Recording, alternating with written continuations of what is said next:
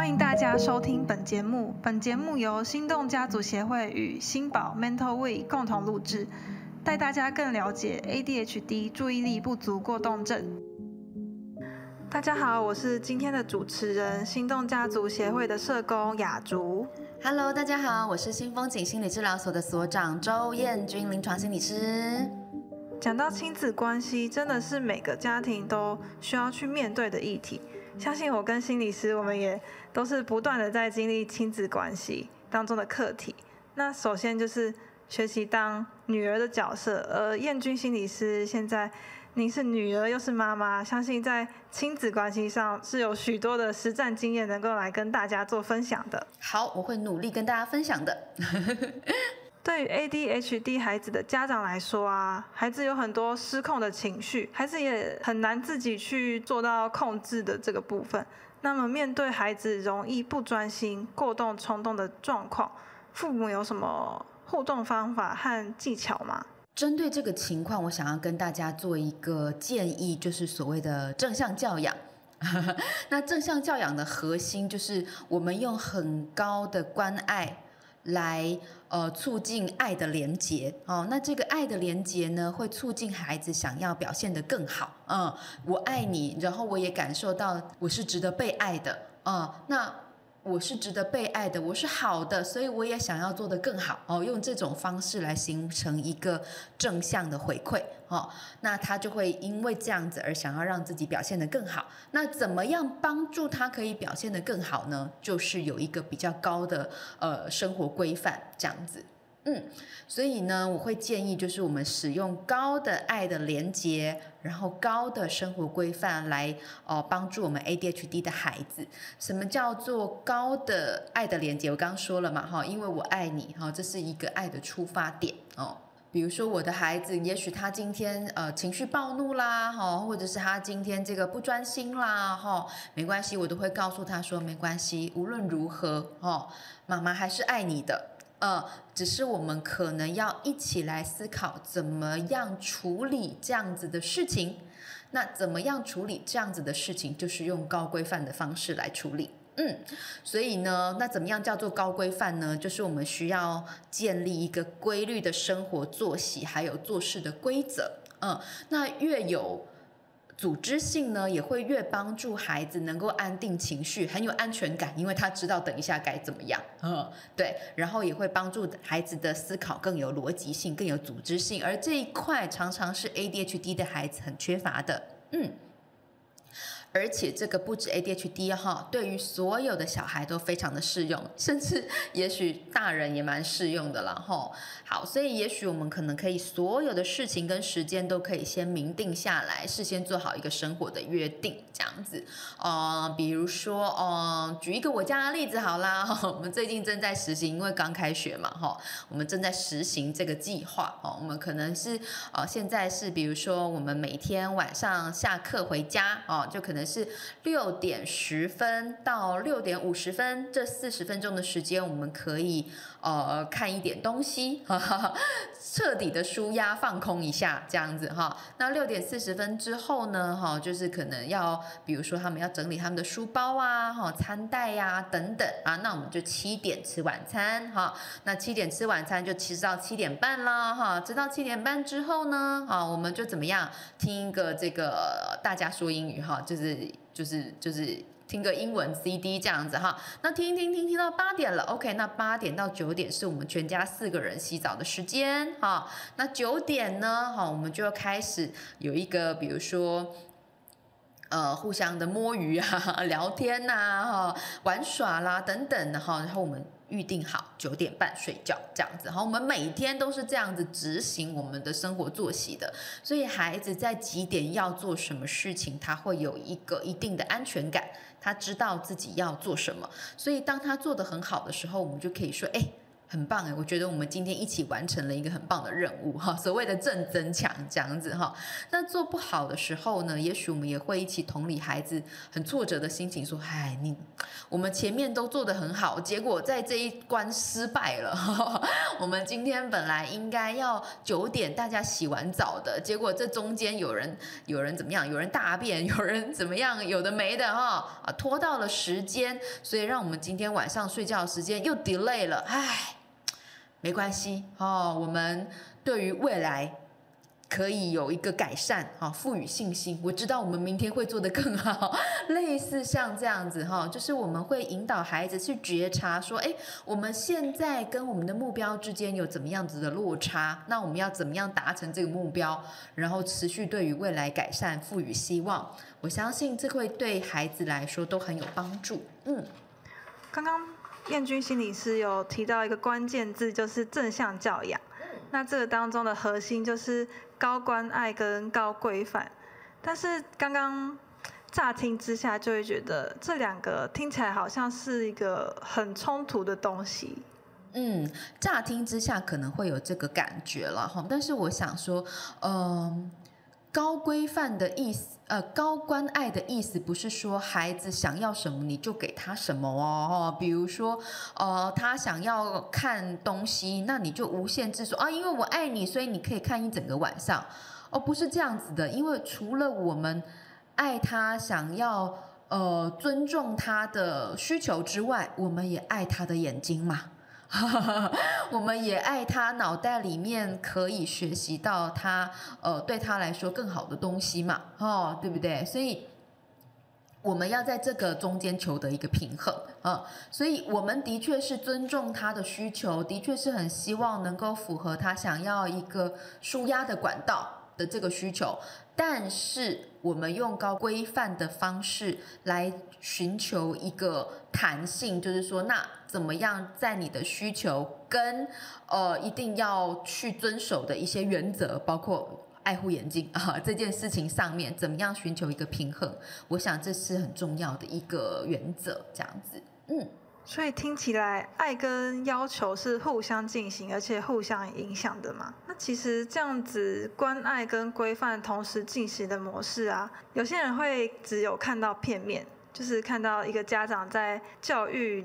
自己的儿女，举例来说，就是像是在家里就会有祖父母，那祖父母辈的人，他们就会对于家长的一些教养行为开始有一些评论，像是小朋友他想要看电视，他就会觉得说，啊，你为什么不不给他看就好了？为什么要要求那么多？那这样的时候，我们可以怎么做阴影呢？嗯，我觉得你说的很好哈，其实不是只有祖父母啦哈，很多时候。呃，路人、朋友哈，任何人都会希望能够帮忙我们做一些管教上面的建议哈。所以呃，比如说我也常常这样子啊哈，当我在呃我的孩子暴怒了哈，然后也许他甚至生气的打人了，大吼大叫了，然后我在跟他。呃，温柔而坚定的沟通的时候，也许这个就会有旁边的人会有声音说：“哎呀，你这样让他骑到头上啦，你这样子太溺爱他啦，你讲什么讲啊？打下去就对啦，等等哈，有各种不同的声音这样子。所以有的时候的确也会面临到就是一个对于自己的教养模式的一个自我怀疑的时候。”那这个时候呢，我觉得以现在的父母来说，其实是比起过去的父母来说更有一些方法了哈。现在有很多的这个父母学，比如说我们的心动家族啊，哈，或者是新宝啊，或者是我们新风景哈，也提醒了很多，就是我们怎么样做一些亲职的方法。哦，怎么样才是真的对孩子比较好的一个教养模式哦？然后还有很多的一些呃卫教资讯文章啊，哈，就是也许都会提醒了我们，哎，应该要注意到的一些一些原则，一些一些要思考的一些教养技巧哦。那如果我们在这个过程当中，我们学习越多，就越可以知道自己在做什么。啊，我们自己在呃，就是教养的路上有没有走在自己想走的道路上？我觉得这是很重要的。那当面临其他人的一些指责或者是质疑的时候，我们比较能够知道自己在做些什么事。嗯嗯，真的在旁人那么多建议下，还要坚定自己的选择跟。知道自己是跟孩子长时间相处下来，评估所做出来的教养方式是真的很不容易的。那就像心理师刚刚所说的，教养是一条很漫长的路程。那家长与孩子那么长时间的相处，其实说实在，真的很难避免自己也会有情绪化的时刻，然后耐心又在这个当中一点一点的被磨光。就是家长也会想说，哦，我也不想要一直催小孩，对小孩啰嗦啊。那有什么好的具体办法吗？嗯，您提到一件很重要的事情，就是我们每一个人都可能会有情绪化的时刻，所以我们会有，小孩也会有，然后只是小孩的频率可能比我们稍高一些。所以我们当然很困难去要求他说什么叫做生气的时候也要好好说话，这是前提是我们大人也都做得到，才有办法这样要求小孩。然后，所以当我们自己做不到的时候，呃，小孩就很困难在那个生气里面也好好说话嘛，哈。所以事实上，这个这个很重要的事情是我们要先呃做好一个这个身教大于言教的这个部分，这样子。好，那如果我们能够让自己呃稳定下来，那要怎么样对小孩有更好的一个呃具体的办法呢？哈，我觉得很重要的一句话送给各位就是温和而坚定啊，这个坚定的原则加上温和的弹性的方法啊，什么意思呢？比如说大家有没有去过这个？绿色隧道啊，绿色隧道的这个树是不是这个都每一棵都很粗壮，对不对？它们的根好好的扎稳在地上，但它们的树干是怎么样？弯的啊，它们的树干是跟循着这个车子的风切，好，慢慢的切成一个弧形，哦，他们没有。断掉哦，可是如果有时候你可以看到是，比如说在呃，比如说台风台风过后哈，或什么的，你就可能会看到路边的一棵树它就折断了哈，因为它没有跟着这个风的脚步摇摆哈，这样子，所以我可以呃思考的事情是说，也许我们的教养可以是这样子的，我们有一个。坚定的原则的根哈踩稳在地上，但是我们可以有弹性的方法来做一个呃前后的摇摆。比如说我刚刚提到的这个呃小孩看三 C 好了哈，看东西嘛，就是我们说这个生活上有一个规范，对不对哈？那我们如果能够要在生活当中执行这个温和而坚定的原则的话，那怎么做呢？哈，比如说我说，哎，我们。家里是四十分钟看东西的时间呐，哈，那我就教更小的小孩学习啊，从这个十啊走到哎，从这个什么二 走到五哈，就是这个四十分钟这样子哈，他可能不了解啦，但是反正就是从二走到五。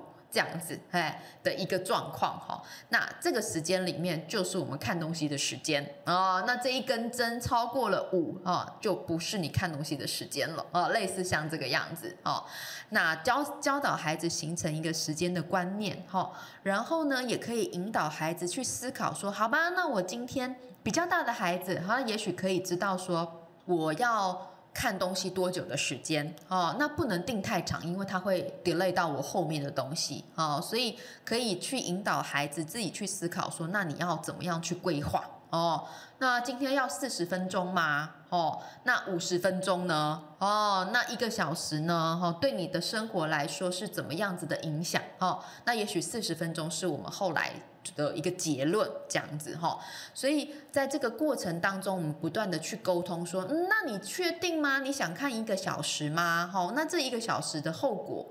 会是什么呢？哦，后面可能会拖到时间呐，那拖到了时间，我们可能更晚睡呀，更晚睡，你隔天就会有起床气啊，起床气就会迟到啊，然后你就会很不舒服啊，这是你想要的吗？哦，然后慢慢的那就倒退回来说，我需要睡多久？我需要睡多久？我就要有几点睡，几点睡我就有多少的这个休闲时间，这样子哈，不断的去做一个讨论，让孩子可以制定一个合理的计划，而这是我们在沟通当中得到的最好的双方都认同的结论，这样子，嗯。那如果如果你的孩子今天觉得哦。我要挑战一下这个规则，嗯，不要不要，我今天要多看一点，少看一点，好，那我们就可以思考看看，这是不是我们可以调整的弹性嘛？哦，比如说，哎，我觉得是四十分钟，但是他今天有一个东西，那个结尾太好看了，连妈妈在旁边都好想知道那个结尾到底怎么样哈，你就好像电影没有看到完结篇一样，觉得很不甘心。好了，差个两分钟，你能不能够接受让他看完这两分钟？哦，如果你觉得这是你可以。做的弹性，那你就接受啊，哈，跟他做这个讨论。